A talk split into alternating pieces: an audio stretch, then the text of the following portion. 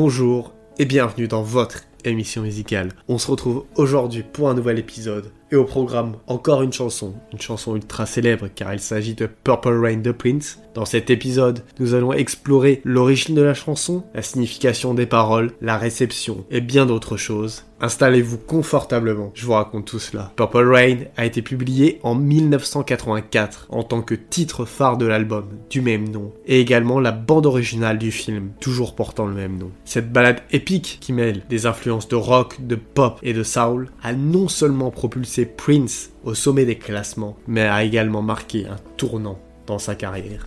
L'histoire de Purple Rain est profondément personnelle pour Prince. La chanson a été écrite pour accompagner le film du même nom, dans lequel Prince joue le rôle principal. Le film explore les luttes personnelles et professionnel d'un musicien en quête de succès et d'identité. Et la chanson Purple Rain est devenue l'hymne émotionnel de cette quête. La chanson peut être aussi vue comme une réponse aux différentes critiques racistes que l'artiste avait reçues quelques années plus tôt. Selon Prince lui-même, l'idée de la chanson lui est venue en rêve. Il se serait réveillé au milieu de la nuit avec l'air de Purple Rain dans la tête et a immédiatement commencé à l'écrire. Cela confère à la chanson une aura presque mystique.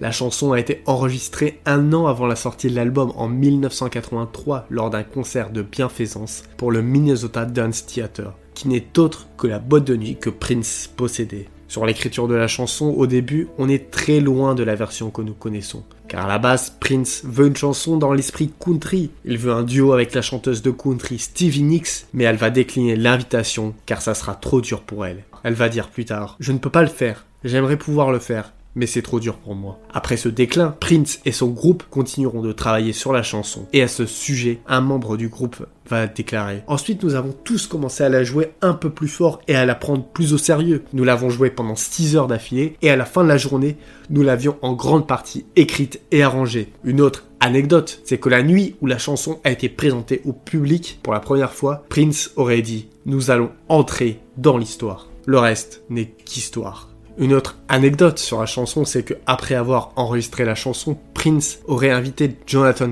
Kane du groupe Journey pour écouter la chanson et qui lui donne son avis, car selon Prince, la chanson ressemble de près ou de loin au titre du groupe The Journey, Faithfully. La chanson est écrite en si bémol majeur. Elle s'ouvre avec les guitares et la batterie. On est dans une atmosphère un peu planante, voire spirituelle. On a l'impression d'être dans un autre monde.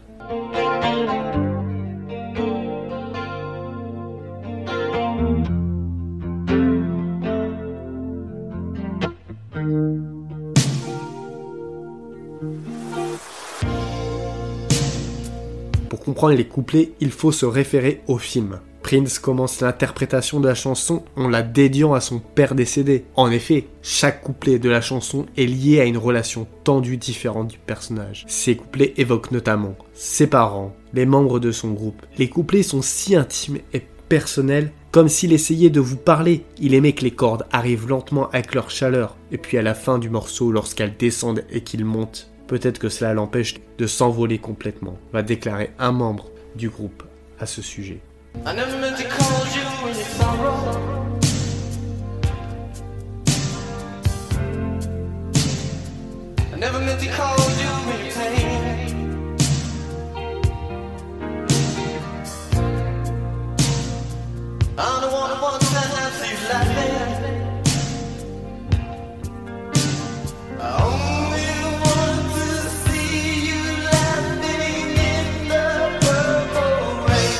La chanson est donc composée de trois couplets et ces couplets s'enchaînent sur le refrain. Et selon Prince, la signification du refrain serait Quand il y a du sang dans le ciel, rouge et bleu égale violet. La pluie violette se rapporte à la fin du monde et au fait d'être avec la personne que l'on aime et de se laisser guider par sa foi ou par Dieu à travers la pluie violette. Mais aussi, pour continuer dans la métaphore, le violet évoque une fin condamnée. Il chante dans un couplet J'aurais juré que c'était le jour du jugement dernier. Le ciel était tout violet.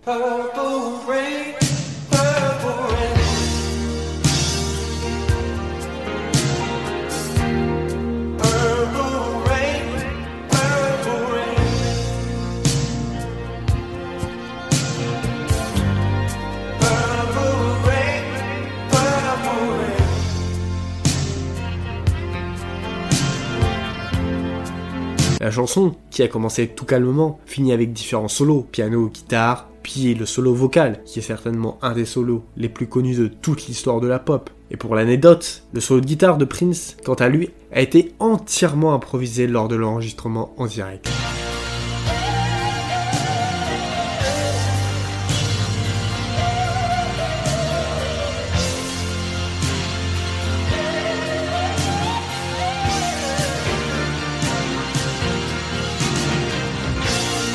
Le film, quant à lui, va rapporter 10 fois son budget, avec 72 millions de chiffres d'affaires, et il va être récompensé pour la meilleure bande-son originale. La chanson, quant à elle, atteindra la deuxième place du classement du Billboard Hot 100, juste derrière une autre chanson mythique, Wake Me Up Before You Go Go de Wham.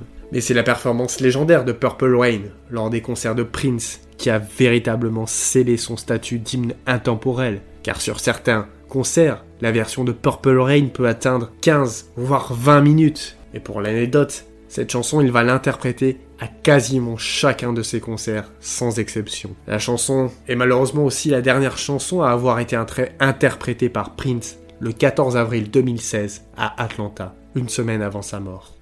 L'impact de Purple Rain va bien au-delà de sa sortie initiale, la chanson a remporté un Oscar et un Grammy. Elle est devenue l'une des chansons les plus emblématiques de Prince et elle a inspiré des générations d'artistes et a contribué à définir le son des années 80. Elle est devenue un symbole de l'artiste et de son héritage. Elle a marqué un moment charnière dans la carrière de Prince qui a su créer un chef-d'œuvre intemporel qui résonne encore aujourd'hui. Voilà, c'était tout pour cet épisode sur Purple Rain de Prince. J'espère qu'il vous a plu. Comme d'habitude, n'hésitez pas à le partager. C'est le meilleur moyen d'aider la chaîne. En attendant, moi je vous dis à vendredi pour un nouvel épisode.